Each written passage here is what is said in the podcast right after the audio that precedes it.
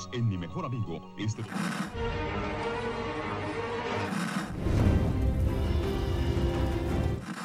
nächste Stunde versetzt sie in eine Welt jenseits aller Vorstellungskraft. Sie überschreiten die Grenze in... Kinder, macht den Fernseher aus. Davon gibt's viereckige Augen. Hallo Achim. Hallo Dominik. Äh, zurück zu Star Trek Discovery. Der, die einzige Serie, worauf ich mich tatsächlich richtig freue. Fear the Walking Dead. Naja. Ah ja, das käme ja heute auch noch. Das käme heute theoretisch auch noch und Ja. ich fürchte mich schon ein wenig davor. Dann schafft die Serie ja vielleicht. Ja, genau. Es ist auf jeden Fall vier äh, beteiligt.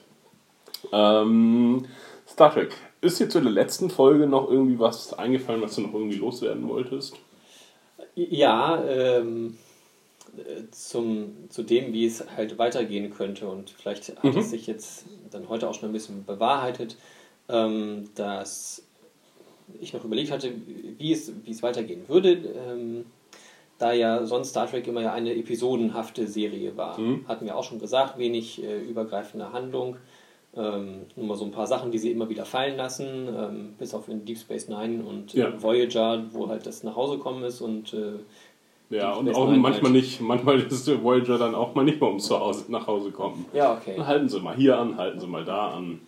Ähm, genau, dass ich jetzt halt überlegt hatte, dass es eventuell so sein könnte, dass sie ähm, das mit dem Klingonenkrieg irgendwie so als, als Background-Story irgendwie weiter haben, dass es aber gar nicht so sehr das, das vorherrschende Thema ist, sondern halt, ähm, oder doch halt das, das Hauptthema, aber dass es halt darum geht, jetzt irgendwie Mhm. Verbündete zu sammeln, zu suchen, ähm, darüber dann halt auch weiter zu forschen, erste Kontakte herzustellen, ähm, dass das halt ganz gut sein könnte. War halt meine Überlegung, bis eben, wo wir es geguckt haben, wo es jetzt vielleicht dann deutlich wird, dass es schon eine, wo es nicht direkt um den Krieg geht. Also man Mhm. ist jetzt nicht irgendwie jede Folge mit Kämpfen befasst oder ähm, dass die Klingonen immer wieder irgendwie da sind vielleicht und angreifen. Also vielleicht nicht so diese ständige Bedrohung. Kann natürlich aber auch noch sein, dass es jetzt halt darum geht, ähm, Technik zu finden, um die Klingonen zu besiegen. Mhm. Würde ich vollkommen zustimmen und hat, ja- hat sich ja jetzt auch schon mehr oder weniger äh, bewahrheitet, zumindest ja, bei der einen Folge, die man jetzt absehen konnte. Dass sich, die erste Staffel wird wahrscheinlich diesen Handlungsstrang irgendwie äh, weiter fortführen insgesamt, aber es wird nicht jede Folge um den Krieg gehen, weil es auch wahnsinnig langweilig wäre. Wir befreien jetzt so und so den Planeten, den wir nicht kennen. Wir greifen sie jetzt an der Frontlinie an und die werden halt nicht bis nach Kronos kommen und dann irgendwie das Reich zerstören, das wissen wir ja auch. Insofern wird das der Hintergrund sein und wird immer wieder Gelegenheit für Action bieten und man hat halt einen, einen Gegenspieler die ganze Zeit, wie man jetzt auch an der Folge gesehen hat, dass die Klingonen ja auch vorkamen, aber halt nicht äh, gerade der Hauptgegner gerade waren, sondern halt die aktuelle Mission im Vorrang, ähm, im, äh, Im Fokus. Im Fokus stand, genau, danke. Ja, äh, ich habe noch Reviews angeguckt zu den ersten beiden Folgen. Das, so generell wurde das alles positiv aufgenommen. So äh, die Alt-Rights und Männer und äh, Männerrechtler, die fanden das nicht so geil, überraschenderweise. Ähm, aber ich habe dann auch noch eine interessante Interpretation gelesen, und zwar, dass es einen ja, mehr oder weniger rechten Blog gab und der hat gesagt, haha, hier, ähm, ja, es gibt diese Nationali diese, ähm, dass die Klingonen wieder Nationen werden wollen, sich Multikulti nicht äh, anschließen wollen, äh, der Föderation, aber ja, sie haben uns auch einen Hinweis gegeben, dass vielleicht um was anderes gehen könnte, denn die, das Schiff, die Europa, kracht in einen unsichtbaren Gegner, der aus religiösen Fanatikern besteht. Und die Europa wird zerstört. Und es geht quasi in der Serie darum, wie Muslime Europa zerstören. Äh, Fand ich, äh, also Interpretation ist ja jedem offen. Äh, fand ich ganz witzig tatsächlich, ähm, dass auch die was an der Serie gefunden haben, was ihnen gefällt. Ja, Und dieser religiöse Fanatismus, der ist ja zumindest angedeutet worden ähm, durch diese Sekte, die es da gibt. ja, aber ist das so religiös? Ich Ja. hatte da auch eher so wir wollen ein geeintes klingonisches Reich. Mhm. Ähm, Aber es wurde ja viel von Kalis gesprochen und Prophezeiungen. ja, Also es ist okay. nicht ganz klar. Es ist, ähm, Ja, sie stützen sich darauf mhm. und benutzen ja auch dieses Licht, um halt alle zusammenzurufen, was ja scheinbar irgendwie auch ein, ja, Prophezeiungen. Dann, ja, ein re- religiöses Symbol eher war. Ja. Also eben Kalis zuzuschreiben. ähm, ja, Ja, aber ist, ist Kalis sowas Göttliches? Also er hat, war ja hat die ein Stellung großer, dann. Er war ein großer Krieger und so der Vorzeige-Klingone. ja, sie Also haben ja eher kein, sowas wie ein Prophet. Ja, genau. Sie haben ja keine Götter, weil die Klingonen haben ihre Götter getötet und ähm, ja, dann gibt es nur noch das Stavokor. eingenommen. Ich weiß es nicht. Äh, nee, ja, es gibt noch das Stavokor, das ist halt das Nachleben der Krieger, äh, aber ihre Götter haben sie getötet, ähm, weil sie unnütz waren und ihnen nicht geholfen haben. Und an die Stelle ist halt dieses, dieser Gl- ja, Glaube, ist halt ein Vorbild-Klingone, sowas wie Jesus quasi. Nur, dass Jesus halt Okay, auch göttlich ist. mit göttlich ist. Ähm, ja. Hm, habe ich jetzt gar nicht so drüber nachgedacht tatsächlich. Aber es gibt auf jeden Fall religiöse Motive da drin. Auch dieses, äh, wir, unsere Toten ähm, beschützen uns mit den Sarkophagen und Prophezeiungen. Müsste ich auch nochmal wieder nachlesen. Das sage ich jetzt jede Folge, dass ich nochmal irgendwas nachlesen muss. Das war das Einzige, was ich zur letzten Folge noch nachzutragen hätte. Ansonsten sind unsere, unsere Prophezeiungen, unsere Prophezeiungen, unsere, unsere wie es weitergehen könnte, unsere Vorstellung, wie es weitergehen könnte, äh, relativ gut eingetreten, fand ich. Also, wir gehen jetzt in die Serie rein. Michael Ja. wird quasi zurückbeordert äh, in den Dienst, nur nicht ganz so offiziell, wie wir es uns vorgestellt hatten, denn sie bekleidet äh, keinen Rang mehr. Naja, erstmal ist sie auf dem Weg zu einer ähm, Gefängnis, äh, die, Tri die, Dilithium. die Lithiummine, genau, darüber unterhalten sie sich auf jeden Fall. Ja, was ich ganz nett fand, dass sie halt, ähm, also man wusste schon immer, dass es Dilithiumminen gibt, aber dass sie da halt dann auch, ähm, dass die Föderation dafür Strafgefangene einsetzt. In dem Fall scheinbar vielleicht deswegen, weil die vorherige, das sagen sie ja, die vorherige Besatzung dieser Dili- Dilithiummine gestorben ist durch einen Unfall und äh, sie jetzt halt Arbeiter brauchen. Ja, das ist eine und da vielleicht Arbeit. Hm. keine Freiwilligen für finden und deswegen halt Strafarbeit. Was glaube ich schon immer irgendwie so, ja, Arbeit in den Dilithiumminen ist irgendwie eher so Strafarbeit. Ja, wir sehen das in der Voyager-Folge, dass die medizinischen Notfallprogramme irgendwann zu einer Zeit, als sie in, außer Dienst sind, in so einer Ja. Dilithiummine arbeiten. Oder in der, Mit irgendeiner Mine. ja, die machen dann ja die ganzen unteren Arbeiten, also auch irgendwie Steine Reinigung klopfen. und sowas. Ja, genau, richtig. ja. Äh, und ansonsten sehen wir nur noch eine Gefängniskolonie, wenn Tom Paris abgeholt wird. Und das sieht sehr paradiesisch aus, irgendwie insgesamt. Das ist auf der Erde, glaube Ja. ich. Ansonsten haben wir Strafgefangene, würde, ich mir, würde mir jetzt nicht einfallen. Na, die, die Marquis-Leute. Äh, aber die müssen auch, glaube ich, keine Zwangsarbeit machen. Rolaren später hat auch so eine ähnliche Position wie jetzt Michael Burnham. Wir sehen, ich habe den Namen gelernt in der Zwischenzeit. ja, ich habe auch drauf geachtet, versucht drauf zu achten. die auch äh, mal zu so Sonderoperationen herangezogen wird mit besonderem Wissen, ähm, aber ohne Rang dann oder nur noch äh, mit so einem provisorischen Rang ausgestattet worden ist. Ich meine, das ist bei Deep Space Nine und später bei TNG auch noch. Finrich Roh kommt hauptsächlich erstmal bei, ähm, TNG vor. genau, Und äh, läuft er dann über zum Marquis und das kann ich gar nicht mehr. Da weiß bin ich gar ziemlich sicher. genau. Und dann wird sie später nochmal eingesetzt als quasi Marquis-Expertin. Okay, Und möglich. wird dann dann äh, über- DS9 überstellt. Zeitweise zumindest. Ja, auf dem Weg da zu dieser Mine, wo ähm, noch gesagt wird, dass, dass da die Andorianer irgendwie vorherrschend sind oder halt die Aufseher sind. Ähm, das sind doch die Blauen, oder? Mhm, mit diesen mit den Fühlern. lustigen Fühlern und so. Ähm, hatte ich mich letztes Mal schon gefragt, hat man keinen gesehen, okay, muss ja jetzt nicht gleich irgendwie sein, aber Mhm. sagen sie, da sind irgendwie viele und auf der Discovery sieht man dann auch keinen einzigen, Nee. oder bislang zumindest nicht. Und hätte ich mich drauf gefreut, nochmal wieder Andorianer wiederzusehen, weil die eigentlich bei Enterprise ziemlich cool waren. Mhm.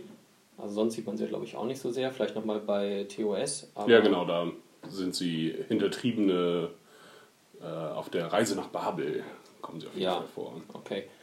Ja, bei Enterprise hatten sie ja eine recht äh, prominente Rolle. Hm. Hätte ich gerne wieder gesehen. Ja, Und nicht nur so gehört. So war es jetzt halt so, ah, die gibt's da. Und da sind sie arschig, weil keiner aufpasst. ja, da, da passiert auch gleich das nächste Spannende, fand ich. Es können halt Sachen passieren, wenn man einfach nur so durch den Weltraum fliegt. ja, Mit einmal, wir haben einen Bioorganismenbefall, ähm, die so durch den Raum gleiten. Und wenn das jetzt hier nicht schnellstens behoben wird, was ja auch dann die, die Pilotin macht, dann oder versucht zu machen, dann äh, sieht schlecht aus für uns, weil die die ganze Energie absaugen. Mhm. Ja, genau. Die die ernähren sich halt irgendwie von Energie, sind so Mikroben. Ja. Ja, die Gefahren des Weltraums. Also halt nicht irgendwie tagelanges Umherfliegen, ohne dass irgendwie mal nur ein Steinchen an die Hülle klopft. Da ist gleich halt irgendwie blöd. Ja, die Pilotin muss dann aussteigen und das reinigen. Die muss halt immer die Ja. Windschutzscheibe mal putzen. Kercher. ja, genau. Äh, und äh, das, das führt zu einer ganz witzigen Situation. Da sagt eine Mitgefangene, ja, die sind dafür ausgebildet, die Piloten, die kriegt das schon hin. Und, und dann hört man äh, Reißleine äh, abgerissen und man sieht die Pilotin vorbeitrudeln. Die einzige Pilotin im Übrigen. Ja. Ja, und dann versuchen sich äh, die Gefangenen zu befreien, bis dann das blaue rettende Licht kommt, was jetzt schon das zweite Mal ist, dass so ein blaues rettendes Licht kommt. Der Traktorstahl der Discovery führt sie.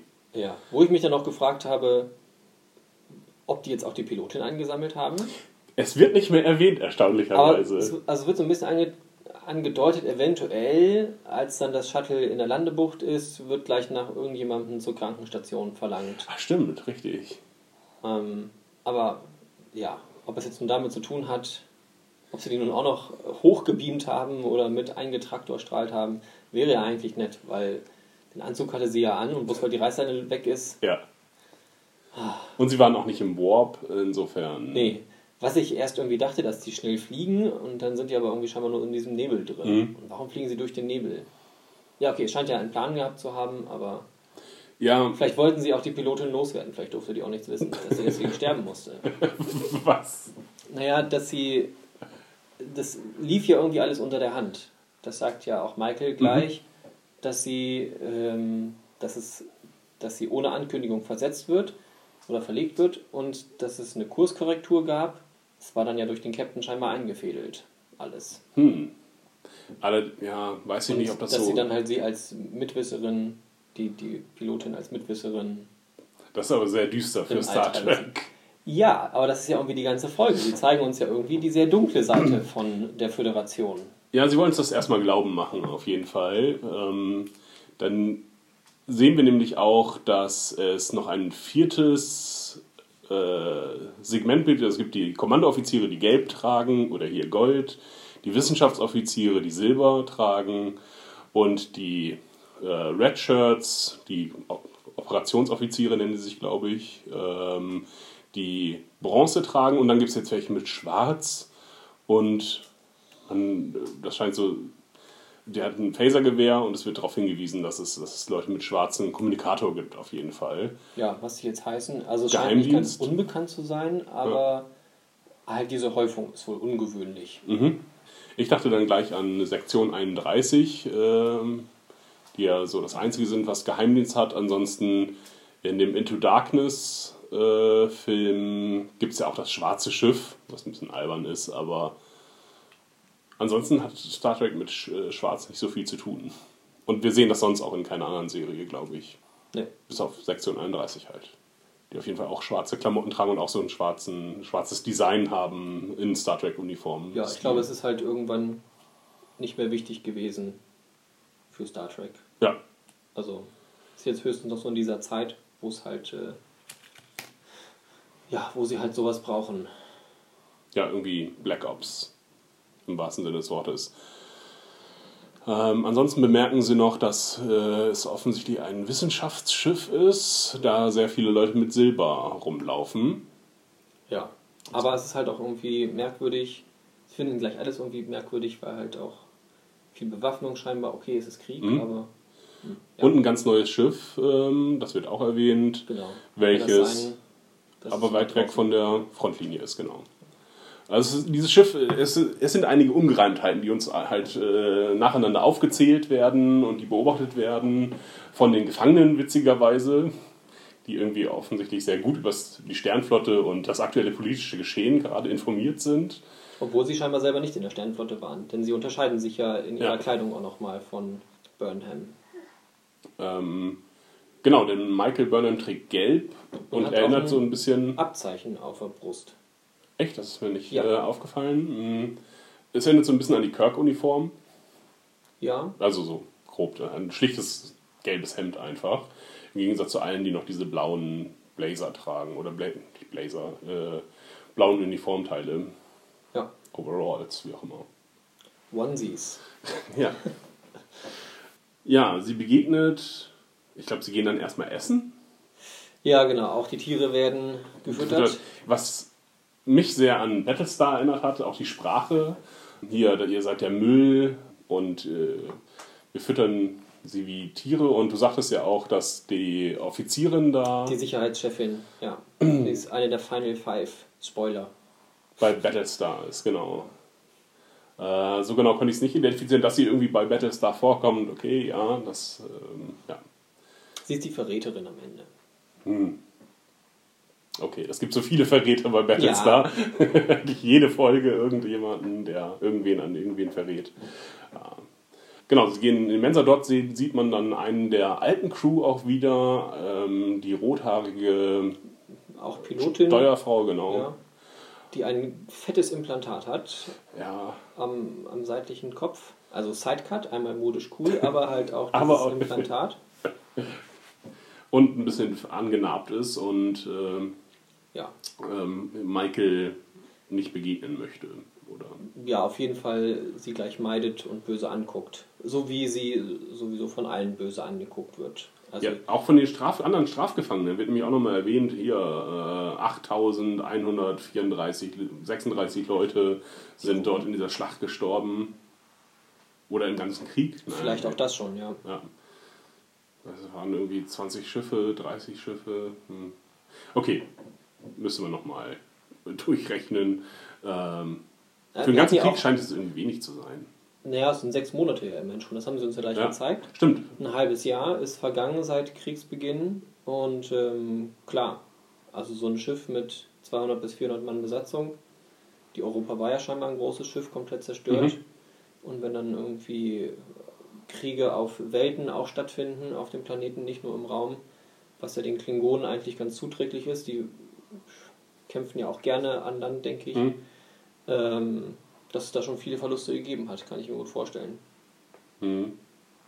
Ich hätte jetzt gesagt, dass es zu wenig Verluste sind. Dass es zu viel sind für die eine Schlacht, aber zu wenig für sechs Monate Krieg. Wird sich sicherlich noch äh, klären, äh, denn momentan sind wir genauso verwirrt wie äh, Michael noch. Also Michael hat auch nicht mehr Informationen als wir. Sie hatte diese sechs Monate wohl mehr oder weniger in Isolation verbracht. Und es wird noch gesagt, ach, sie ist der erste Meuterer der Sternenflotte.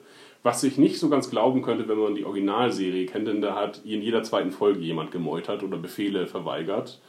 Spock hat irgendwelche äh, Einträge gefälscht, äh, um zu einem Planeten zurückzukehren, hat ein Schiff entführt und alles war danach gut. Äh, Scotty hat Befehle verweigert. Achso, Pille ja, aber es ist wurde. ja zeitlich danach. Ja, also wir okay, müssen vielleicht jetzt bei Enterprise gucken, bei, ähm, bei Captain Archer und so weiter. Und da sind tatsächlich alle ziemlich artig. Allerdings, glaube ich, ist sogar T'Pol irgendwann ziemlich draufgängerisch geworden. Also es könnte gut sein, dass da... ja, weil sie drogenabhängig geworden ist. Da sind jetzt aber auch alles sehr viel äh, timey-wimey durch Ja. diese Zeitverschiebungen und sowas. Ähm, ah, das... das äh, Aber auch alles, also, hm, na gut, alles in die, der Großteil von Star Trek, den ich so, dass, das, dass, das, äh, dass man Befehle verweigern kann, wenn man am Ende Recht hat. Ja. Und Kirk wird mal degradiert maximal und trotzdem applaudieren ihm dann alle und ähm, ja, das ist so das Schlimmste, was passiert. Tragen ihn einen Tadel ein. Ja, habe ich auf jeden Fall den Eindruck, dass, es, dass sie vielleicht nicht der erste Offizier sein müsste, der äh, schon gemeutert hat. Ja, aber hier hat es halt die besondere Tragweite. dass sie jetzt halt davon ausgehen, Mhm. dass die Meuterei dazu ge geführt hat, dass es jetzt Krieg gibt. Oder es wird halt einfach hier angelastet, weil sie wahrscheinlich dann der einfachste Sündenbock ist. Hm? Ähm, ja, obwohl es wahrscheinlich so oder so zum Krieg geführt hätte. Also, ja.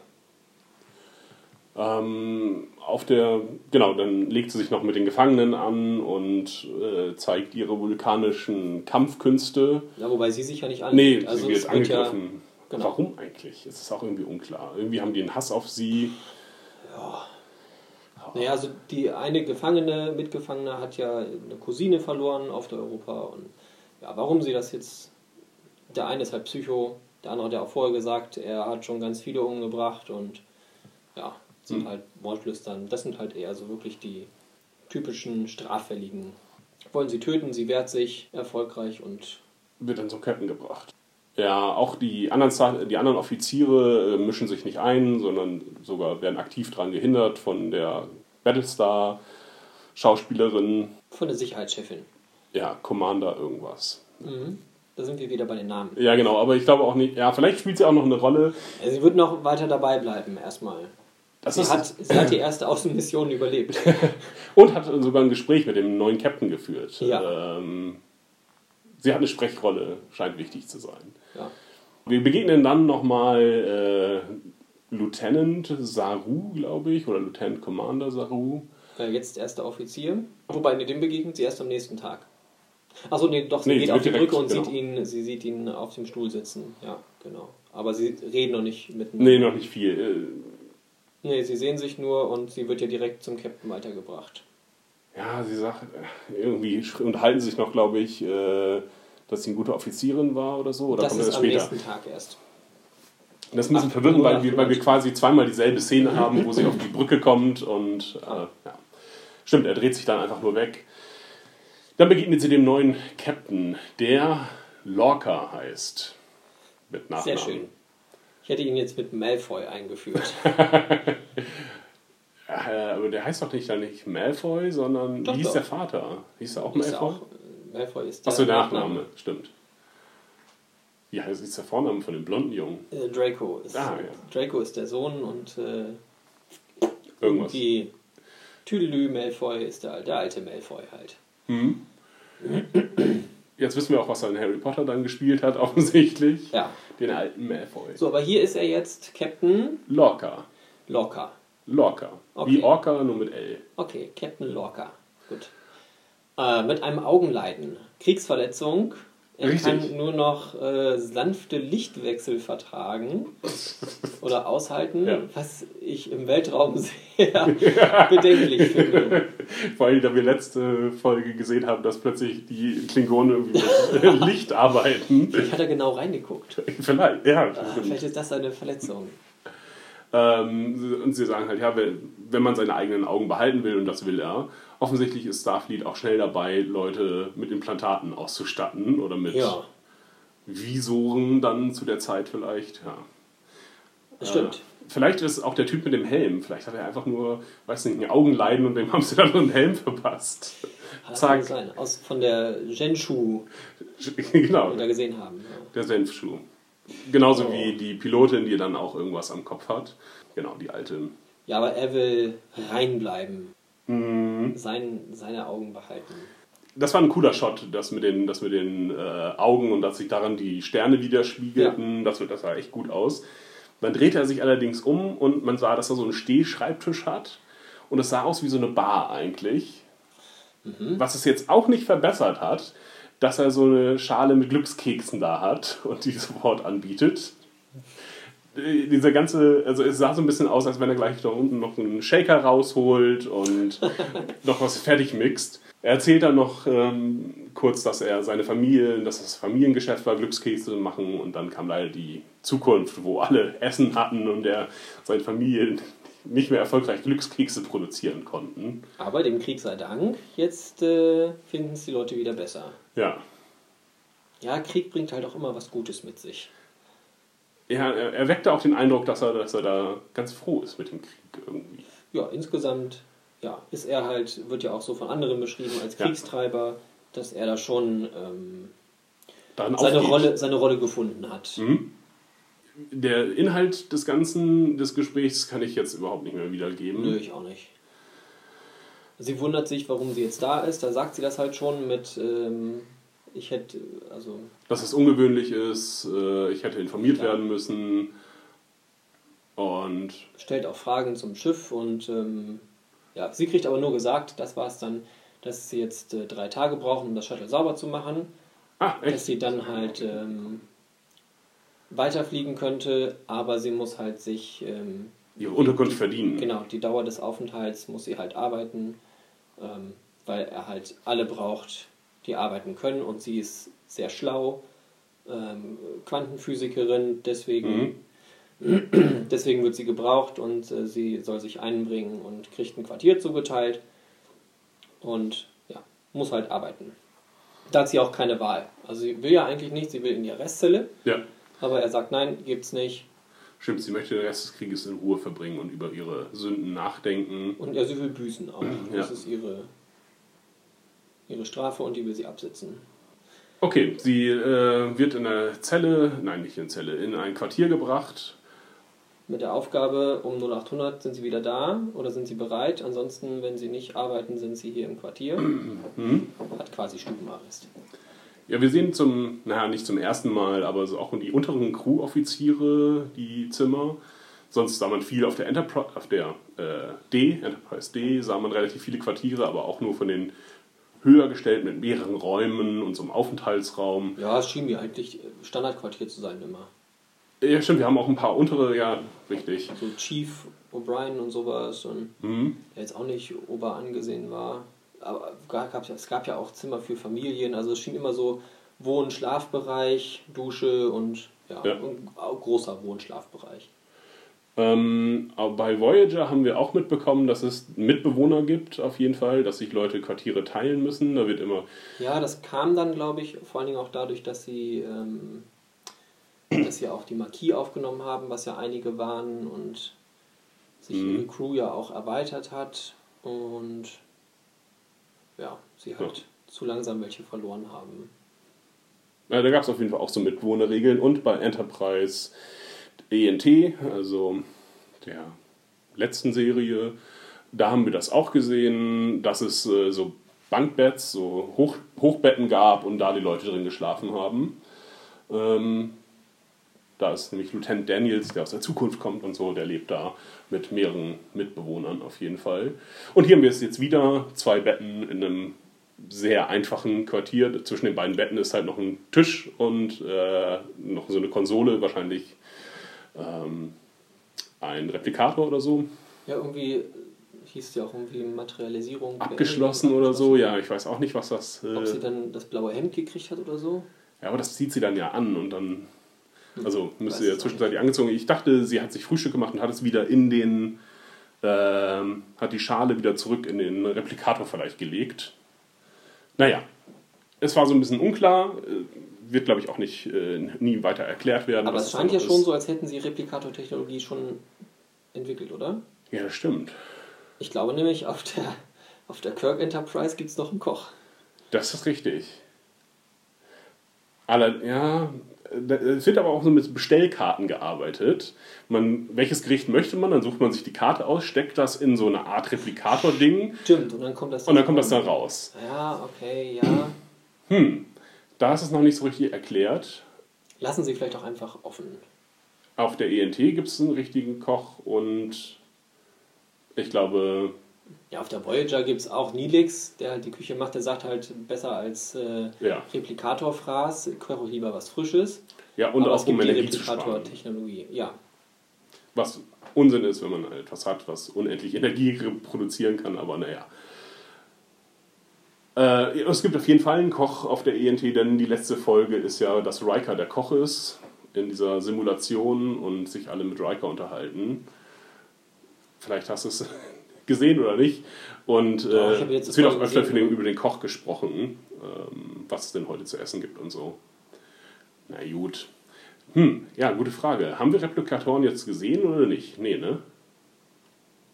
Außer dieses Dematerialisierung abgeschlossen? Oder haben wir das nicht gesehen? Hm.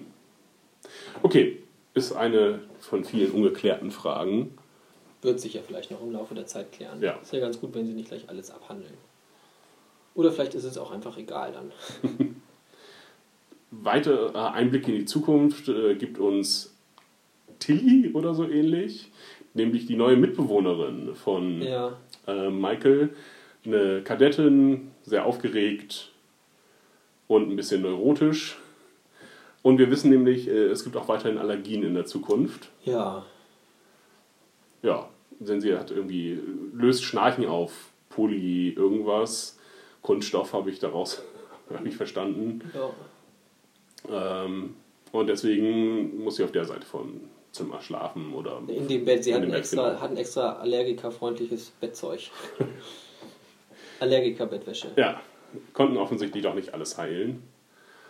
Äh, genau, zur letzten, also was mir noch, äh, zur letzten Folge ist mir noch eingefallen, sie haben nicht mehr Dekontaminierungsgel.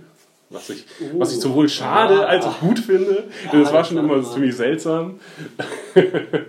Das waren immer noch Szenen, sie müssen lange in der Dekontaminationskammer bleiben Mhm. und Und sich, sich ordentlich gegenseitig einreiben. einschmieren. Ja, das war so ein bisschen dämlich. Äh, denn das haben wir ja auch letzte Folge, da haben wir nämlich kurz die Krankenstation gesehen.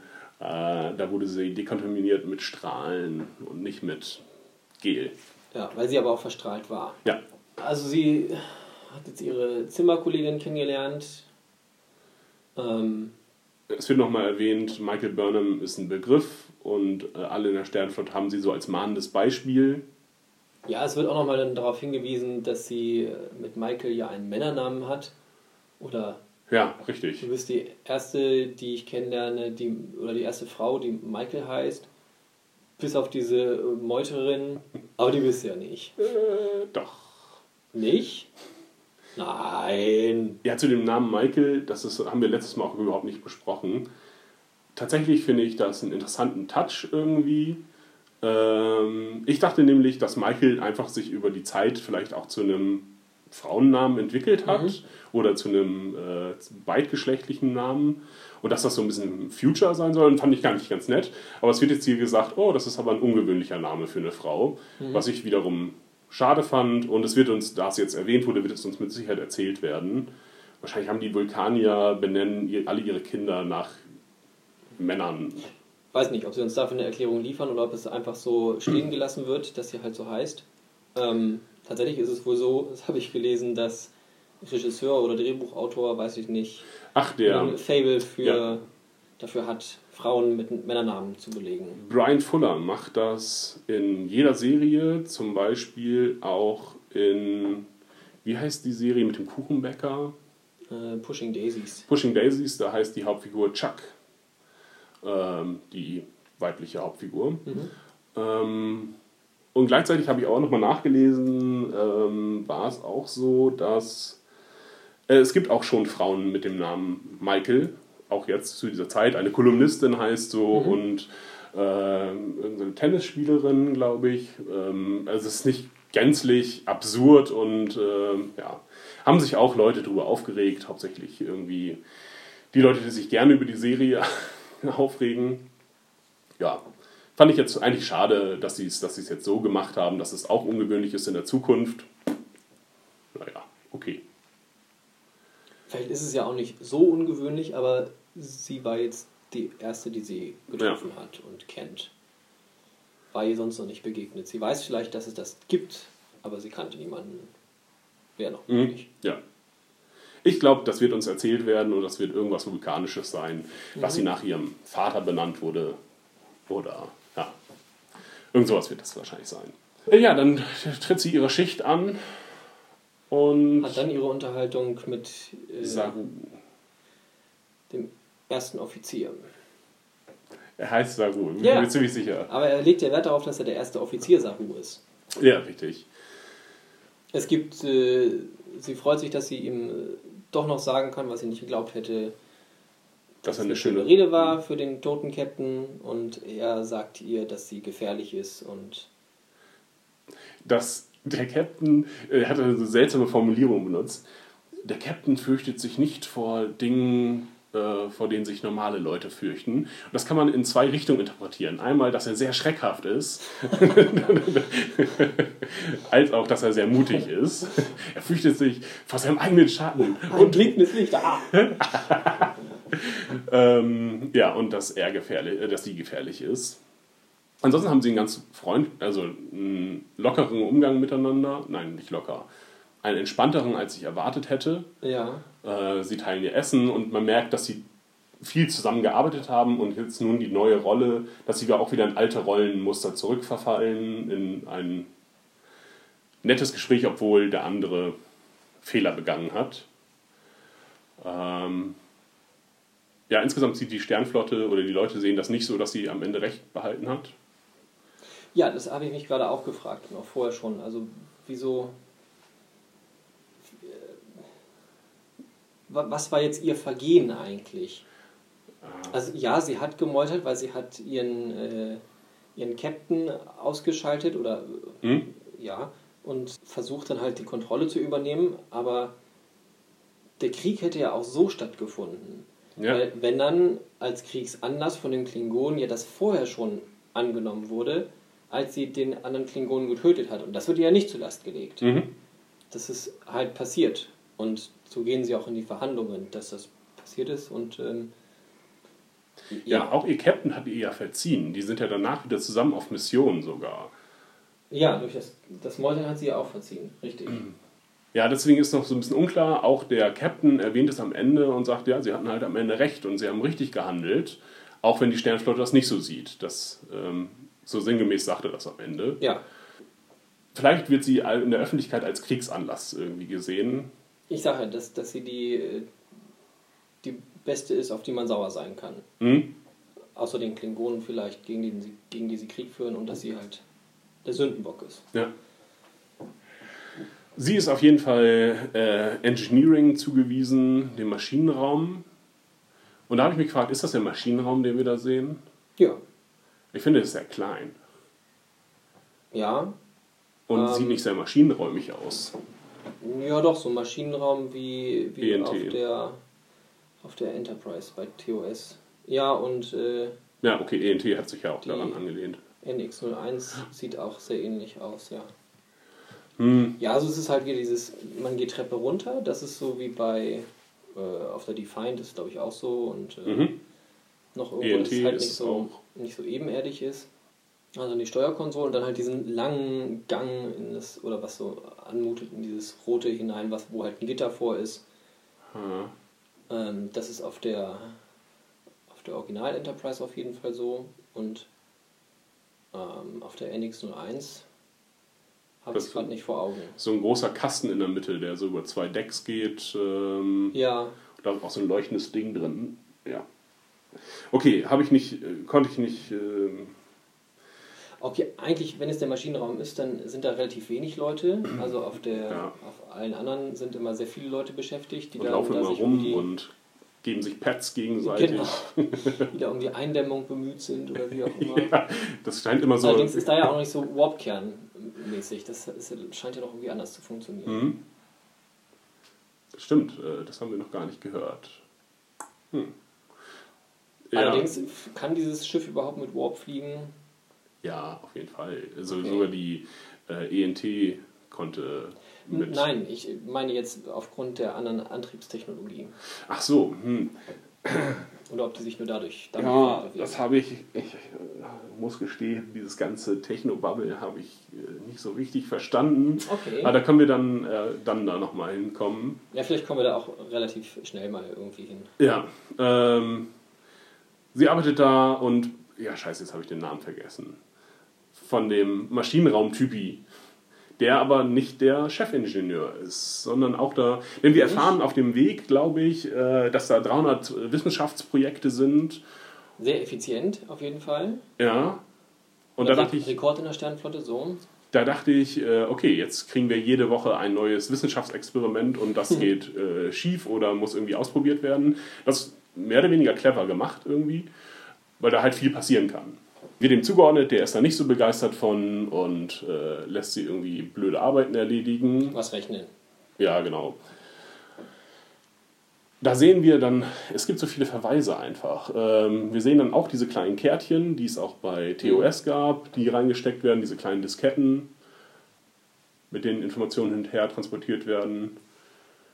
Ja, und Michael ist irgendwie insgesamt verwirrt, worum es hier denn eigentlich geht. Ne? Äh, Diese Gleichung, die sie da ausrechnen muss, äh, dachte sie erst, es geht um Physik und dann hat es sich aber in Chemie verwandelt. Und ähm, Biologie irgendwie so. ja, Sie weiß nicht, es wäre einfacher gewesen, wenn sie gewusst hätte, worum es geht. Gelöst hat sie es aber trotzdem. ja, Denn sie sagt ihm, da steckt der Fehler. Was aber auch irgendwie nicht weiter thematisiert wird. Aha, okay, sie hat den Fehler gefunden und jetzt geh. ja, super. Oder er geht in die Kammer rein mit Atemkontrolle. Mit Atemkontrolle, denn das. Atemabdruck. Das ist ein Atemabdruck, glaube ich. Damals wird- durfte ja noch Alkohol getrunken werden. Richtiger Alkohol statt Synthehol. Ja, wahrscheinlich ist das auch eine Sicherheitsvorkehrung, dass die Leute nicht. Ja, gerade nicht immer betrunken sind. was bei Chefingenieuren äh, ja, vielleicht auch nochmal vorkommen wird. Nur wenn sie Schotten sind. Denn wir wissen ja alle, Schotten trinken gerne. Äh, noch eine Frage, vielleicht liege ich da wieder ganz falsch damit und wenn Annika uns hört später, wird sie sagen, ja, nein, auf gar keinen Fall. Ist der ähm, Ingenieur der Pilot von der Serenity? Nein, nein, nein, auf gar, nein, ist auf gar keinen Fall. Gut. Aber hat ein bisschen Ähnlichkeit tatsächlich. Äh, Ja, so vom. Wirken so ein bisschen hibbelig und Mhm. Interessanter Charakter. Wenn er der Chefingenieur ist, haben sie uns ihn nicht so richtig vorgestellt. Aber das ist auch wieder das Problem dieser, auch dieser Einführung wieder. Es werden uns jetzt nur wenig neue Charaktere eingeführt und wir wissen auch noch nicht genau, wo die jetzt arbeiten eigentlich und wie die zusammenspielen. Das war sonst immer sehr einfach. Auf der Brücke waren einfach alle wichtig, die auf der Brücke waren, bis auf die Steuermänner. Ähm, naja, die waren austauschbar mitunter. genau. Und dann, Wenn nur sie wenn, nach zwei, drei Folgen immer noch da waren, dann waren es die Festgesetzten. Ähm, und jetzt haben wir halt einen anderen Blickwinkel insgesamt auf die Crew oder auf das neue Schiff. Von den unteren Rängen her eigentlich. Was ich ganz interessant finde, das ist eine neue Perspektive. Es geht nicht mehr um die Brückencrew und alles spielt sich auf der Brücke ab, sondern es kann jetzt überall stattfinden, da wo Michael ist. Es konzentriert sich halt auf Michael und Michael ist nicht der erste Offizier und wird es auch nicht werden, vermutlich. Sie hat einfach keinen Rang. Ja. Was interessant ist. Ähm, Freie Mitarbeiterin. Genau, Freelancer. Was passiert als nächstes? Achso, sie überhört ein Gespräch äh, zwischen dem Chefingenieur und seinem Kumpel und bla der bla. auf dem Zwillingsschiff arbeitet. Genau, und das Oder Zwillingsschiff ist, arbeitet viel äh, schneller. Besser, die Besser, sind genau. schon in ihrer Forschung viel weiter. Was das aber jetzt ist, ist unklar. Der auf der Discovery sagt auf jeden Fall, was, das ist doch gefährlich und äh, hm, hm, hm, hm, hm, mach das mal lieber nicht. Ja, irgendwie werden da Zahlen genannt. Wir sind jetzt gerade bei 12. Oh, wir sind, haben gestern so und so viel 100 erreicht und nun Jetzt als nächstes ist 900. 900 irgendwie. Genau. Ja gut, irgendwas, bla bla bla. Es ist halt alles viel Technobubble und genauso wie Michael verwirrt ist, sind wir auch verwirrt. Wir wissen nicht, worum es geht. Ähm, so, am nächsten Tag ähm, erfahren wir, da ist was schiefgegangen bei dem Experiment. Die ganze Crew ist tot. Und, Ja, unter schwarzem Alarm. ach, der schwarze Alarm. Den hatten wir auch schon noch. kurz kennengelernt, ähm, Ach, echt? wo wir aber auch nicht wussten, was das jetzt so heißt. Ach so, in der Serie. Ich dachte schon in einer anderen Serie. Nee, das nicht. Ja, schwarzer Alarm, da dachte ich erst, oh mein Gott, jetzt finden sie was Neues rein. Das wird ja albern. Man könnte es auch Disco-Alarm nennen, so Schwarzlicht kommt dann. Dann raven alle ganz kurz. Partyschiff. Ja, Ja, und wir haben irgendwie ja auch Feuchtigkeit kommt aus den, aus den Konsolen heraus und verschwindet dann darin wieder. Ja, irgendwas passiert auf jeden Fall, was so physikalisch auf jeden Fall erstmal sehr, sehr merkwürdig ist. Ähm, Ja, es wird dann irgendwie gezeigt, als wenn alle Angst hätten vor diesem schwarzen Alarm oder äh, diese Mitbewohnerin kauert sich dann ja so zusammen. ja, sie ist sowieso dabei ja irgendwie scheinbar zu schlafen und äh, oder schlafen zu wollen. Ja. Das habe ich erst noch nicht so wahrgenommen, dass, dass sie jetzt irgendwie ängstlich ist. Erst später dann dachte ich mir so, ah, vielleicht hatte sie auch Angst, als es dann hieß, das andere Schiff ist explodiert. Na gut, jetzt müssen sie die, das technische Gerät rausholen aus der Glenn heißt sie, glaube ich, USS Glenn, aus dem Schwesterschiff, äh, was aber im klingonischem Raum ist. Und deswegen müssen sie sich ein bisschen beeilen. Ja, fliegen dann mit dem Shuttle hin. das auch scheinbar Warp hat, Ja. was auch recht ungewöhnlich ist. Mhm. Shuttle mit Warp sind eigentlich, glaube ich, erst viel später gekommen. Ja, aber bei Deep Space Nine, diese, ähm, die hießen auch nicht Shuttles, die hießen irgendwie anders. ja, die hatten immer spezielle Namen. Mhm. Also die hatten, die hatten dann auch Schiffsbezeichnungen. Es waren aber schon Shuttles. Ja, es hatten aber die Schiffsbezeichnungen hatten auch die Shuttles bei der, Enter bei der TOS. Da hieß Galileo, ist ein bekannter Shuttle dort. Okay. Die Shuttles hießen dort nicht Shuttles, die hießen so ähnlich.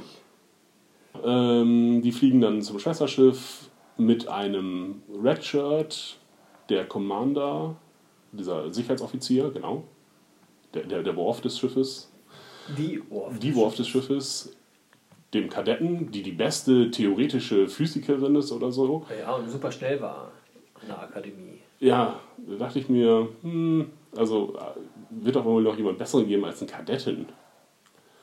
Na gut. Äh, Ja, sie ist aber noch jung. Und sie muss auch erstmal die Karriereleiter durchlaufen. Sie wird auf jeden Fall mitgenommen und der Chefingenieur und ein Pilot dort und ja, dann sind wir irgendwie in einer ganz, in einer ganz anderen Serie hier gelandet plötzlich. Das war irgendwie Star Trek untypisch, fast schon. Denn erstmal ist das ganze Schiff kaputt und wir sehen nur so Zellhaufen ähm, mit Uniformsresten. Genau, Menschenklumpen, alle sind plattgedrückt, zerwarpt. Und auch ein Butlet liegt da. Ja, Und ein paar tote Klingonen. Ein Dutzend toter ja Klingonen. die, die sehen wir dann ein bisschen später. Ja, war auf jeden Fall sehr ungewöhnlich. Also da, dadurch wurde halt schon gleich klar, dass da halt irgendwie was gewütet haben muss. Mhm. Also entweder gab es eine Verdrehung in Raum-Zeit, Raumkrümmung, irgendwas. Es wäre aber ungewöhnlich, dass es dann nur das biologische Material getroffen hat und äh, nicht das ganze Schiff zerdreht hat. Ja, oder halt, dass da, dass da irgendein Lebewesen durchgerauscht sein muss. Weil sonst sind Tote immer durch, durch Waffenbeschuss einfach dann umgefallen oder meinetwegen auch vaporisiert. Mhm. Aber ja, die waren ja völlig, völlig zerhackt. Ja, und wir sehen auch Kratzspuren an so einer Legierung und es wird gesagt, ah, das ist doppelt verstärkt. Äh, was kann kann da, das, ja. was kann das gewesen sein? In den Schatten bemerkt äh, der Kadett, die Kadettin, be- bemerkt jemanden und äh, der soll raustreten und es ist ein Klingone, der also eine Scht-Geste macht. Ja. Und sie sagen auch, er, will, er, will er, dass wir leise sind? Und dann wird er gefressen. Von einem Viech. Was da auf dem Schiff. Genau, man hatte ja schon vorher sowas irgendwo langlaufen sehen, Ja, verschwinden richtig. schnell. Aber das, also Michael hat das ja auch gesehen. Warum sie dem dann nicht nachgehen? Also irgendwie so, so Sicherheitsprotokolle gibt es da auch schon Nee. irgendwie noch nicht. Also, Obwohl sie Sicherheitswesten haben, die haben so verstärkte Westen mhm. Bei der Außenmission, was ich schon mal, ist schon mal besser als wie sie sonst auf Außenmissionen gehen, einfach in ihren Shirts. Ja, aber sobald man irgendwas mit Krallen sieht im Hintergrund, äh, was dann gleich verschwindet, wenn man genauer hinguckt, muss man auch mal wenigstens allen Bescheid sagen und ja, wir brauchen mehr Leute. Dringend mehr Leute. die sie nicht auf dem Shuttle gehabt hätten. Aber sie hätten noch Platz im Shuttle gehabt. Ja, okay. tendenziell. Irgendwie nur dieser eine Typ, naja. Ja, sie fliehen vor dem Teil äh, in den äh, Maschinenraum. Unterwegs äh, verschwindet der Redshirt, der auch die ganze Ausrüstung hatte und ein cooles Gewehr. Er hat auf jeden Fall einen dicken Rucksack aufgehabt. Ja. Ich nehme an, da wird Ausrüstung und keine Butterbrote drin gewesen sein. Ach so, Unsere Rationen. vielleicht. ja, müssen sich da irgendwie beeilen. Was, was wollen Sie da? Daten Das sammeln, genau. Sie wollen äh, die, die Logbücher und auch ein, ein Gerät rausholen. Denn sie sagen auch, oh, wenn die Klingonen das Gerät haben, dann ist alles vorbei. Ja, nee, wenn sie Technologie haben. Ja, sie sagen, sie haben das Gerät, sagen sie. Okay. Oder Ja, das Ding, ich wie auch immer. Äh, schleppen dann irgendwas raus. Ähm, Ja, irgendwas haben sie noch gefunden in dieser einen Kammer. Irgendwas lag da noch, hm? Was auch noch mit muss. Und ähm, das Viech kommt aber gleich durch und sie kriegen die Tür nicht schnell genug auf. Deswegen hat Michael eine Idee. Ähm, fragt noch, ob alle Schiffe denn wohl bau baugleich seien oder die beiden Schiffe baugleich Ja. sind. Und dann schießt sie auf das Viech und verschwindet. Und das Viech läuft auch ihr hinterher. Sie ärgert sich, dass ihr Plan funktioniert. Scheiße, es klappt ja, irgendwie sowas, Ach sagt so. sie. Und ähm, genau, kriecht dann durch die Jeffreys-Röhre und zitiert Alice im Wunderland. Ja. Hm, äh, fand ich jetzt nicht das, nicht das Natürlichste, wie das untergebracht wurde. Also Star Trek hat es ja gerne mit Zitaten aus klassischen Werken, Ja, aber normalerweise hat es auch eine Verbindung zu der Geschichte gerade. Und hier ist die Geschichte sehr lose auf jeden Fall. Oder hier verstehen wir es noch nicht, was Alice im Wunderland nun damit zu tun hat. Ja. Außer, dass nicht, sie- sie nicht durch- Alice irgendwo Ja. mal lang. Durch den Kaninchenbau. Ja. Und das wäre die Verbindung, die ich auch gesehen hatte. Ähm, Ich kenne Alice im Wunderland nicht. Kriegt sie ja noch vor irgendwas weg? Ich meine, wenn es ein Kaninchen Nee, sie kriegt in einen Kaninchenbau rein und ist dann sehr klein, muss was trinken, dann wird sie groß und passt dann nicht mehr durch die Tür, muss sich wieder klein machen. Ja, Okay. äh, fällt nach oben, ja, wie auch immer. Ja, unten ist oben und oben ist Genau. unten, das hat sie auch noch gesagt. Was mich wieder an Stranger Things erinnerte. Ja, das Upside Down. Ja, sie kann sich da halt raus navigieren. Fällt dann ins Shuttle rein Ja. und sie fliegen weg.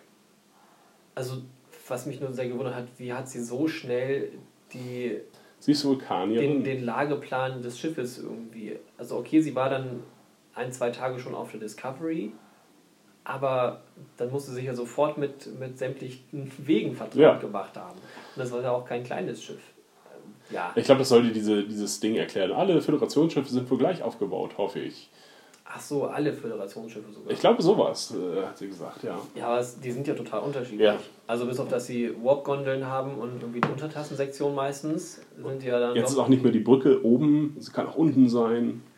Ja, okay. Okay, gut, das soll, ist nicht so, hat mich aber auch nicht gestört. Also dachte ich, okay, Ja, ich sie ist Vulkanierin. Ich dachte, sie machen wieder so ein Ding, dass, dass am Ende der Röhre sie da irgendwo, dass sich da eine Luke öffnet ins All raus und sie dann da Ah. durchgesaugt wird und dann Ja. in das Shuttle rein oder dass das Shuttle außen andockt oder so. Ja. Naja, so war es halt so.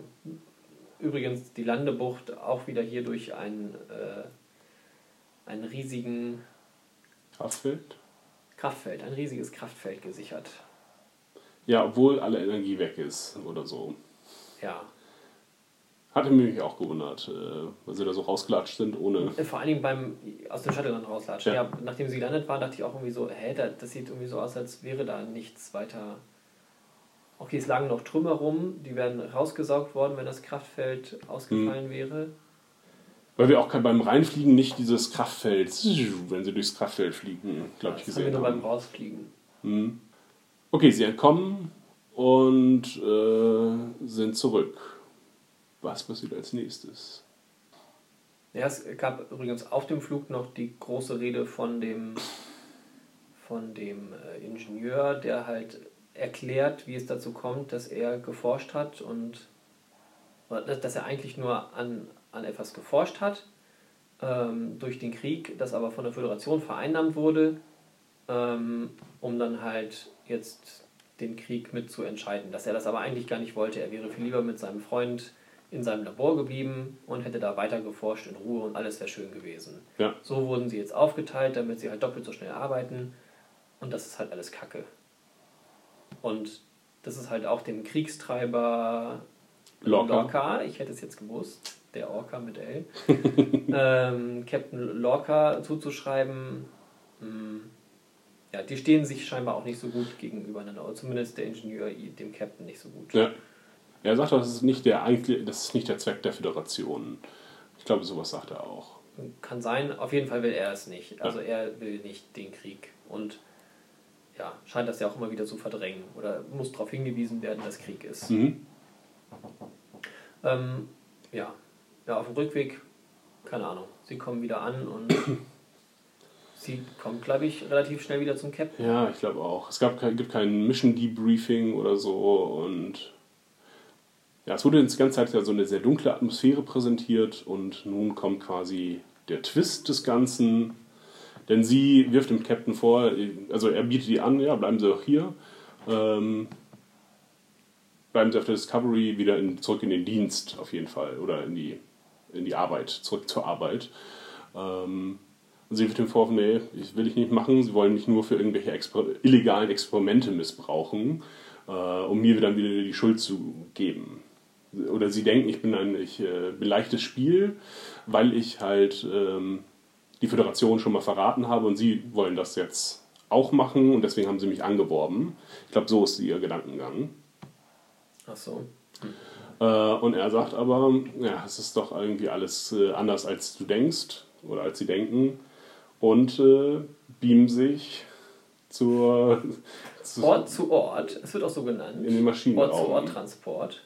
Ja, ich weiß nicht, in welcher Serie das war. Ähm, da hieß es auf jeden Fall, Ort zu Ort Transporte sind mega gefährlich. Das darf man nur in absoluten Ausnahmen machen. Irgendwann hatten sie es dann so ein bisschen raus. Weil man sich nur um ein winziges verrechnet, landet man in dem Boden oder was halt eigentlich auch Schwachsinn war, weil sie, wenn sie sich beamen, dann können sie sich immer durch eine Winzigkeit verrechnen, auch wenn sie sich auf den Planeten beamen. Ähm, ja, jetzt wird es aber dann doch einfach so mal gemacht. Wir beamen uns mal schnell in die Brücke, weil wir äh, auf, auf, den, auf den Maschinenraum, weil wir es mit einmal ganz doll eilig haben oder nicht gesehen werden wollen. Oder sind das zu viele Lichtwechsel für ihn? Ja, vielleicht, tatsächlich. Muss er seine Sonnenbrille aufsetzen. Ja, das könnte er auch haben. Das wäre auch noch. Das wäre cool. Ähm, ja, Dramatik, würde ich mal behaupten. Ja, oder, naja, nee, glaube ich nicht. Also dann wollen sie uns diese Technik zeigen, dann wird das irgendwann noch wichtig sein, Hm. dass sie die haben. Weil es ja auch nicht irgendwie, dass er das lange macht, also oder lange vorbereitet und irgendwo noch eine Anfrage stellt, so hier oder Mhm. Transporterraum, sondern einfach so, so, Tra Transport jetzt und es wird transportiert. Ja, die Beam-Technologie ist auf jeden Fall nicht sehr, wird hier sehr äh, leger eingesetzt, was sonst in den Star Trek-Sachen halt auch nicht so war. Es gab dann medizinisch, äh, für medizinische Notfälle direkt auf die Krankenstation beamen, sowas gab es dann. Ähm, aber wir sehen auch noch in Star Trek 2 oder so, wo äh, jemand gebeamt wird und er endet dann halt in so einem Klumpen äh, Masse, der Ja. neue erste Offizier. Weil halt die. Rematerialisierung nicht geklappt hat. Ja, Pille ist ja auch immer ganz furcht, furchtsam vom Beam. Ja zu Recht. Ich glaube, er sagt das ja auch einmal, dass man da völlig auseinandergenommen wird und woanders neu zusammengesetzt wird. Oder anders zusammengesetzt wird. Irgendwas muss da immer durcheinander gehen. Ja. Äh, ja. Da kriegt sie dann gezeigt, worum es jetzt eigentlich geht, was sie da jetzt erforschen. Und zwar nicht Waffen, sondern eine neue Antriebstechnologie. Mhm. Das war ja das, was sie vorgeworfen hat, dass es ja scheinbar um Biowaffen gibt, geht, die aber nach Genfer Konvention von 1929 verboten sind und nochmal irgendwas 2135 Ja. oder so ähm, verboten. Und ähm, ja, er zeigt dir dann, worum es wirklich geht und sagt auch, wenn ich das gezeigt habe, dann sind sie auf jeden Fall dabei. Ach echt? Okay. Ich glaube schon. Also er ist dann überzeugt, dass er sie so kriegen kann. Und er kriegt sie ja auch so. Ähm, genau, zeigt dir dann diese, was sie da in der Kammer züchten, wo sie sich schon mal Zugang verschafft hat. Dass das irgendwelche Pilze sind Ja, genau. Sporen. Sporen von Pilzen. Ähm, und dass sie die halt dafür nutzen, um sich fortzubewegen. Ja, Dass sie selber das irgendwie noch nicht so richtig gut geschafft haben, aber die, das Schwesterschiff hatte das gut, Mhm. richtig gut geschafft. 90 Und das- Lichtjahre in, in 1,2 1,2 Sekunden. Ja, genau, irgendwie sowas. Und ja, dass, dass dieses Bio-Netzwerk ähm, den ganzen Raum durchzieht und dass sie äh, ja, Entlang diesem sich irgendwie fortbewegen. unendliche Wege. in äh, unendlich kurzer Zeit, sofort. Und er demonstriert ihr das und da habe ich nicht ganz verstanden, was er da macht. Ich auch nicht. Denn ich glaube, also er packt sie in die Kammer mit den Sporen und ähm, bringt sie zu verschiedenen Orten. Das ist bla bla bla, Romulus Andor oder und vielleicht Vulkan noch irgendwie. weiß nicht. Wo ich kurz dachte, ob das wohl auch so Schauplätze sind, so die Verweise sein können. Mhm. Äh, Die Romulaner, äh, das, äh, ja gut, ganz kurz, also, ähm, aber sie reist da wohl nicht hin, sondern sie sieht nur diese Orte. So habe ich das verstanden. Scheinbar, ja. Denn das ist alles mehr als 90 Lichtjahre entfernt und wenn sie jetzt einfach so leger jemanden dahin transportieren könnten, okay, scheint das nur so eine Art Holo, naja, nicht Holo, aber sie sehen auf jeden Fall die Orte, wie sie gerade zu dem Zeitpunkt sind. Das erinnert mich an eine TOS-Episode und zwar, äh, es gibt eine, die Ikonianer und die haben so ein Tor und da switchen sie ja auch so durch. Ja. Sie können hierhin reisen und sie hierhin reisen und was dann genau in der Folge passiert. Und ich glaube, das ist diese Technologie, so mehr oder weniger. Ähm, und man könnte, wenn man jetzt genug Energie, wenn man diese Energie, wenn man diese Technik verfeinert, dann auch quasi dort hineintreten und man ist dann dort in dieser, in der Welt. Was mich rausgebracht hat, sind die, ist Romulus, denn ähm, die hatten zwar schon Kontakt mit den Romulanern und auch, glaube ich, schon einen kleinen Krieg geführt mit denen, aber sie haben die Romulaner nie gesehen. Sie wissen nicht, wie die Romulaner aussehen. Das ist in einer Folge ähm, Spock unter Verdacht, glaube ich, heißt sie auf Deutsch. Äh, ist das das große, die, das, die große, der große Re Reveal, dass die aussehen wie die Vulkanier. Und ähm, ja, sie haben sich, sie haben Krieg geführt, aber sich niemals gesehen, weil man sich nicht sehen muss, wenn man einen Krieg führt, wie Game of Thrones uns beigebracht Ja. hat. Jo, ich habe diese Technik nicht so ganz verstanden. Nee, ich auch nicht. Also es ist, das sagt ja noch der Ingenieur, dass irgendwie ähm, Physik, Biologie und vielleicht auch noch Chemie, dass das irgendwie alles eins ist im, in der Quantentechnik, dass es da keinen Unterschied gibt. Also haben sie jetzt dann einen Antrieb auf Quantenebene. Was das dann aber auch wiederum heißt, weiß ich auch nicht. Aber es scheint dann ja so zu sein. Mhm. Ähm, ich hatte mich so ein bisschen an den äh, fluiden Raum erinnert von Spezies 8472 Mhm.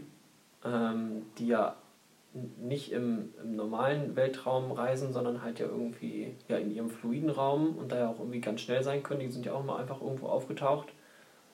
Ähm, ob das so in die Richtung geht oder das, was du eben gesagt hast mit den Ikonianern, ja. Transwarp. Ja, also es gab ja viele verschiedene Sachen. Transwarp, das war ja dann mit diesen Kanälen. was- Ja, richtig, genau. Was ja dann auch die Borg genutzt haben, ihr, ihr Transwarp-Netzwerk. Aber auch mit der, äh, nicht Excalibur, wie heißt das? Ähm, ein Schiff, äh, das sabotieren sie in Star Trek 4, 5 oder so. Und das testet halt auch einen neuartigen Antrieb und das ist ein Transwarp-Antrieb. da testen sie Transwarp, die Föderation. Okay. Gott, wie heißt es? Scheiße, heute ist mit dem Namen ist es nicht so weit her. Excelsior. Excelsior, danke. Äh, das Schiff, das Zulu später fliegen wird. Ah ja, ich weiß. Damit sie wegkommen, sabotieren sie das. Ich Genau. glaube, das ist dann auf dem Weg, wo sie dann die Wale holen wollen. Ne? Nee, oder das haben sie auch das. Ist egal. Ja. Auf jeden Fall, da gibt es auch Slipstream ein gab es auch noch. Slipstream, ja, und dann die Voyager-Episode, wo sie Warp 10 erreichen und sich dabei zurückentwickeln und Chakotay und Janeway zu Echsen werden oder Tom Paris und Janeway und sich dann fortpflanzen. Eine der Ich wilderen Epi erinnere Episoden ich mich gerade so nicht dran. und dass sie darüber nie wieder reden wollen. Ja. Und ich glaube, das war es dann auch somit. Also es gab auch nur noch mal eine neue Umrechnung irgendwann zwischen, also TOS gibt es äh, Sol-Antrieb erst, dann wird es zu Warp und da gibt es eine neue Umrechnungsstufe dann. Ähm, ist ja jetzt auch nicht so wahnsinnig wichtig. Auf jeden Fall neue Antriebstechnologie auf Biomasse. Bio, ah, das ist ein Biogas. Biogasantrieb. Genau. Ah, Die Föderation wird nachhaltig werden. ja, vielleicht haben sie dann auch das Problem nicht mehr, dass Warp eigentlich den Weltraum kaputt macht. Ja, das haben sie ja gelöst mit der Voyager. Und deswegen kann die Voyager ihre Flügel anziehen. Das ist die offizielle Erklärung dafür.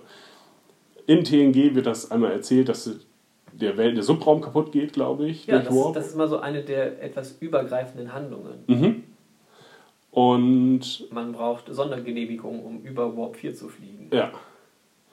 Und die Voyager wurde dann neu gebaut und die kann ihre, ihre Gondeln anlegen und Ja. das soll dieses Problem äh, beheben, dass der Subraum kaputt gemacht wird. Okay. Einfach. Ja, verstehe ich nicht. ja, ich auch nicht, aber naja. Wir haben dieses. Wir haben jahrelang geforscht und sind zu dem Ergebnis gekommen, wir müssen einfach nur die Gondel ein bisschen anklappen. Ja, Das ist alles kein Problem. Achtung, sexistischer Witz. Erst dachte ich ja, dass es äh, daran liegt, dass es besser zum Einparken ist, weil das ja auch eine Frau steuert. Dass man dann so die Spiegel anzieht. Achim lacht nicht. Ja. Ich lasse ihn drin. Ähm, ja, neue Antriebstechnologie, ungeklärt. Ja, Wird ist für mich so ein bisschen ähm, jetzt die Alternative zum Zeitreisen. Ja, genau, da sagt er nämlich auch durch Raum und Zeit. Er sagt irgendwas auch mit Zeit und das ist, das hat mich Das habe ich beunruhigt. nicht mehr so im Ohr. Also, dass, dass sie halt in praktisch keiner Zeit überall sein können. Oder in jedem Augenblick überall sein können. Mhm. Ja, genau. Aber ich glaube nicht, dass, dass sie dann irgendwo zurückreisen könnten. Hm. Aber wenn sie 90 Lichtjahre in 1,3 Sekunden zurücklegen, dann. Also das ist natürlich von immensem Vorteil. Sie können halt an der einen Stelle kämpfen und müssen nicht ewig Ja, rumfliegen und können dann halt an dem nächsten Ort sein und da weiterkämpfen. Ähm, ja, aber das ist halt ja wirklich so, immer zur richtigen Zeit am richtigen Ort zu sein, ist halt so ein bisschen wie Zeitreisen. Da habe ich ein bisschen Angst vor. Also wenn Zeitreisen, das ist Ja, endet selten gut. Nicht. Und nee, das wäre ganz furchtbar, wenn sie da jetzt auch wieder mit Zeitreisen anfangen würden. Das Ja. hat halt auch am Ende ähm, Enterprise kaputt gemacht und halt auch die ganzen Filme, wo es dann immer um Zeitreisen geht, ist halt irgendwie, ist halt immer blöd. Hm. Außerdem haben sie das auch schon aufgelöst, weil bei Voyager wird das Zeitschrift, Zeitschiff Rel Relativity eingeführt, Mhm. die halt die Wächter über die Zeitreisen sind. Es gibt dann irgendwie zwei, drei Episoden, ähm, wo halt Janeway als ganz furchtbare Kapitänin angesehen wird, weil sie ständig irgendwie das Raum-Zeitgefüge durcheinander bringt. Ähm, dass sie, ja, dass halt dieses Schiff da eingreifen muss und was ändern muss. Alles reparieren muss, was Janeway so verursacht. Ja, wobei natürlich irgendwie ständig Zeit gereist wird, ja auch schon bei TOS Ja. und DS9, alles mögliche. Ja, in jeder, in jeder Star Trek-Episode, äh, in jeder Serie passiert das, aber das sind auch, das sind ja auch nicht immer die besten Folgen unbedingt. Nö. Ja, dann wäre es das eigentlich auch schon, oder? Haben wir noch irgendwas Wichtiges vergessen in der Folge? Ja, ja, es ist, ähm, ihr wird das Ganze dann gezeigt, wie das funktioniert, worum es eigentlich geht, um den Antrieb. Sie ist dann dabei, Mhm. geht dann ja auch in, in ihr äh, Quartier zurück. Ähm, und wir sehen dann nochmal den Captain mit dem Sicherheitschef, Mhm. glaube ich. Ja. ähm, wie sie dann gerade das Schwesterschiff zerstören, wo ich schon vorher gedacht hatte, ja, warum zerstört ihr das jetzt nicht, Leute? Wenn das hier irgendwie den Klingonen in die Hände fallen kann, die wollen doch nicht, sollen nicht die Technologie, die Technologie kriegen. sie machen es dann, sie kümmern sich darum, zerstören das Schiff und ähm, ja, wir sehen die beiden dann in einem Raum. Sieht halt irgendwie so ein bisschen nach Museum? ja, so als hätten sie da Relikte oder Artefakte Mhm. oder halt so Sachen zum Forschen. Ich glaube, wir sehen da diese toten Hunde von den Klingonen, liegen da glaube ich so zwei rum. Ja, Hatte ich glaube ich irgendwie so. Und noch andere Sachen, die, wir, die ich so nicht erkan erkennen konnte. ich glaube ein ist da auf jeden Fall. Gorn-Skelett. Ja. Ähm, und wir sehen dann, wie der Captain dann zu einem Kraftfeld geht und dagegen drückt und dann kommt dieses Angriffsviech von dem anderen Schiff Ja, das scheint. was sie scheinbar rübergeholt haben. Entweder, oder sie, entweder haben sie auch so eins oder. Nee, ich glaube, Sie ich glaube, es haben so, nicht. wenn Sie sagen, vorher hat sich unser Gast denn gut eingelebt und ähm, man denkt, es geht um Michael, aber Mhm. ich glaube, es geht um das Viech tatsächlich. Okay. Oder irgendjemand anders, den sie gerettet haben von dem Schiff vielleicht. Es wird so ein bisschen mysteriöse Stimmung aufgebaut. Von wegen, als wenn da doch noch mehr im Hintergrund abgeht. Das war ja, am Anfang der Folge ist alles mysteriös und dann wird es jetzt scheinbar aufgeklärt. Alles ist doch, die Föderation hat nicht alle ihre Ideale verraten, sondern ist weiter an äh, den guten Möglichkeiten interessiert, auch für den Kampf, aber äh, wir sind immer noch Forscher und jetzt kommt wieder die, das Mysteriöse am Ende, dass doch nicht alles aufgeklärt wurde, sondern die Föderation noch einige Geheimnisse hat und auch der Lorca ein zwielichtiger ist, als man denkt. Ja, okay. Äh, ja, Ja, der hat ja irgendwie auch scheinbar jede Menge Befugnisse, weil immerhin kann ist es ja irgendwie abgesegnet gewesen, dass er sich ähm, Burnham krallt. Mhm. Ähm, ja, und sie experimentieren da mit der Gefahr auf hohe Verluste. Ja, so ein ganzes Schiff, die ganze Crew ist halt futsch, ne? Ja, und er sagt ja auch noch, war ja nur ein Schiff. Ja, richtig. Und ich dachte, damit endet die Folge sogar, weil dann eine relativ lange Pause kommt und dann redet er aber doch noch irgendwie weiter. Kann sein, dass es dann um den Gast geht, ob er sich gut eingelebt hat. Wo ich mir auch dachte, ja, da haben sie uns vorher gezeigt, dass da halt auch irgendwie Verbandlungen stattgefunden hatten oder dass, dass es die gab. Und dann, ja, pff, Menschen, egal. Mhm. Und es war ja nur ein Schiff. Also die Menschen hatten das schon ganz ausgeklammert und das Schiff, naja gut, kann man halt auch neu bauen.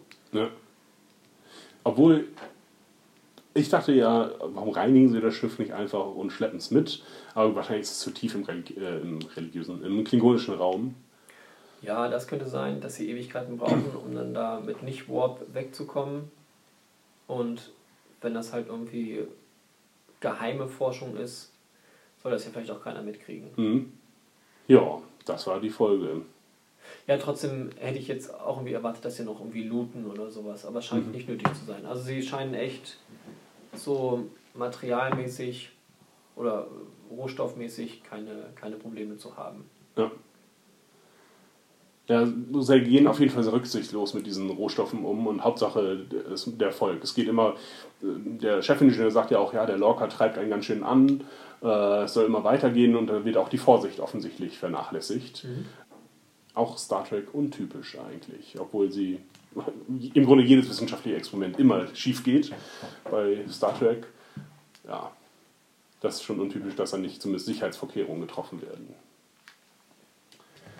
Insgesamt hat mir die Folge ganz gut gefallen. War also typisch Star Trek ist es nicht, weil, weil es doch sehr viele Stimmungswechsel gab und auch dieses Mysteriöse. Es gibt ein paar Folgen, in denen das vorkommt, wenn Riker auf die, sein altes Schiff geht, was illegale Experimente durchgeführt hat, die Pegasus.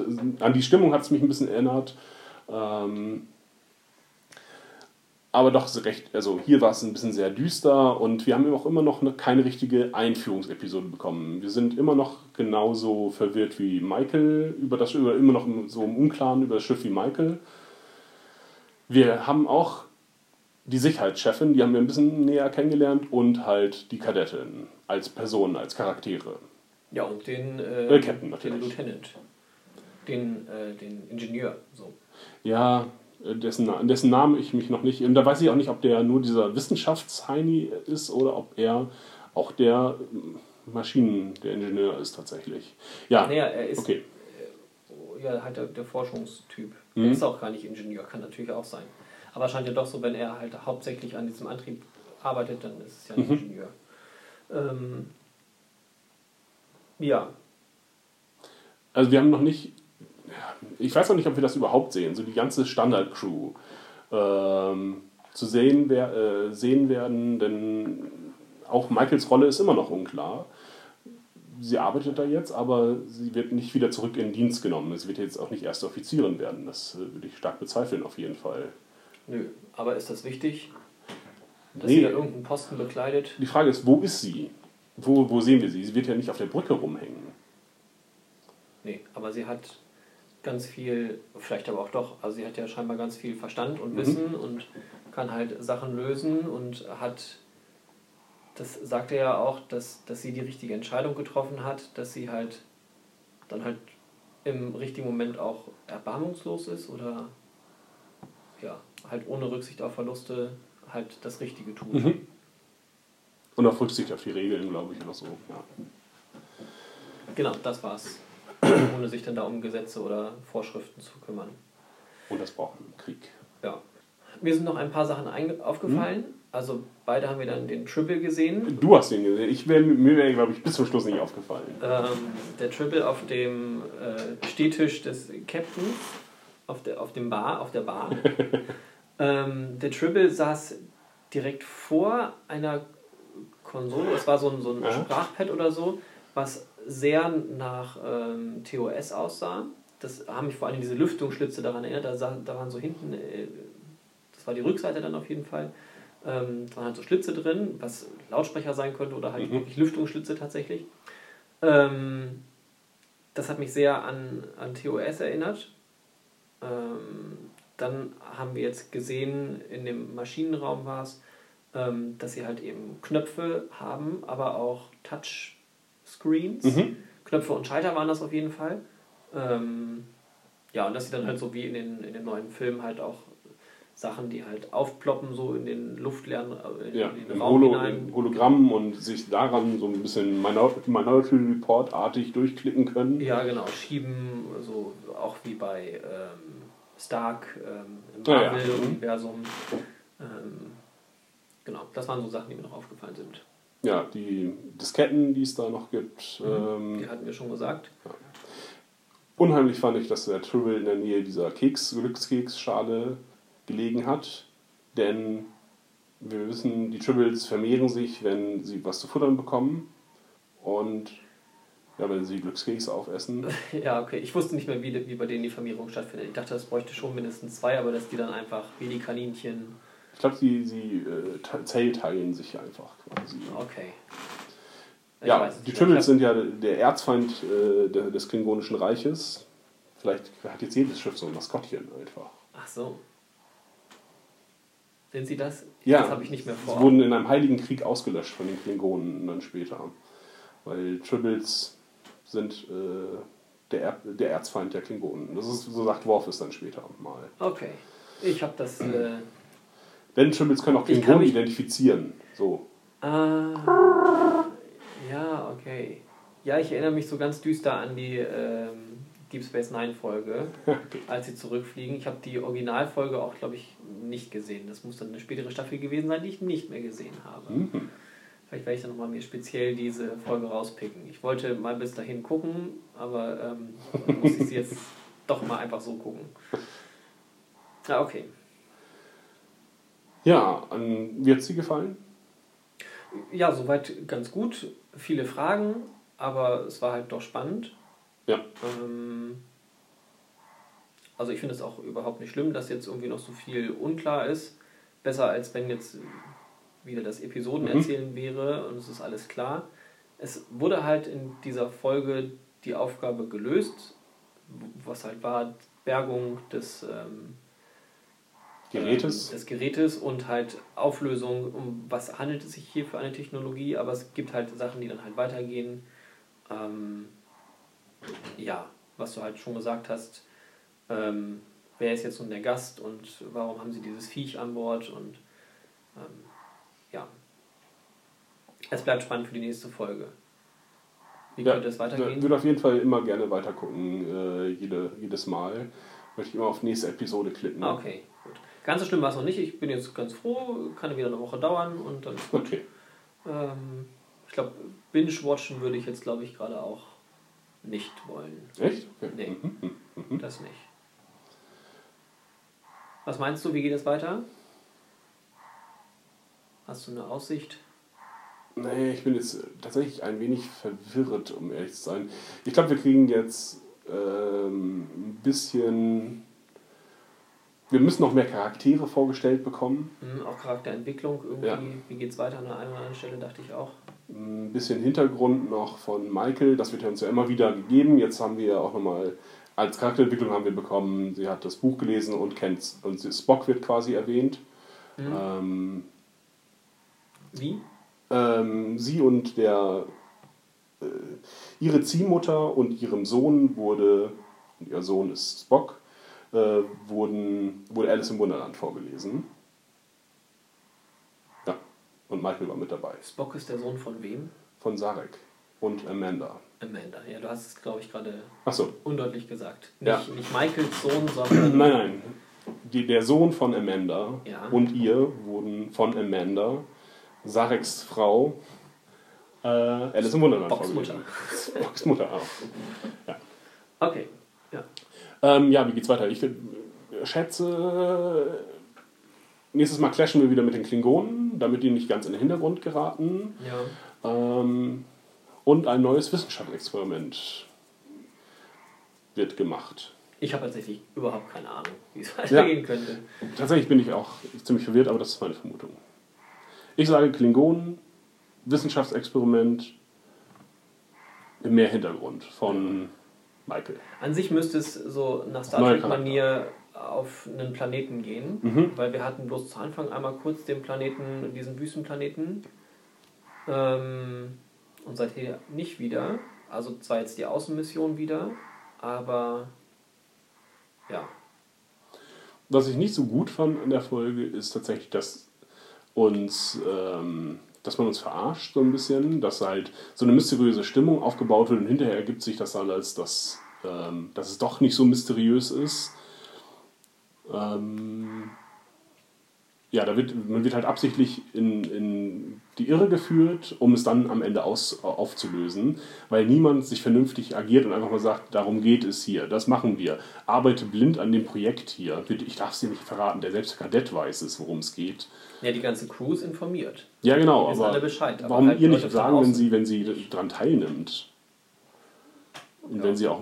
Vielleicht, weil sie sich erstmal dazu entscheiden muss. Und wenn sie Ah. sagt, sie geht weg, dann sollte sie vielleicht nicht darüber Bescheid wissen, was da passiert. Vielleicht. Weil die anderen Gefangenen werden ja auch weggeschickt. Wo ich noch kurz dachte, ob das Shuttle mit einmal explodiert vielleicht. Aber dem ist ja nicht so.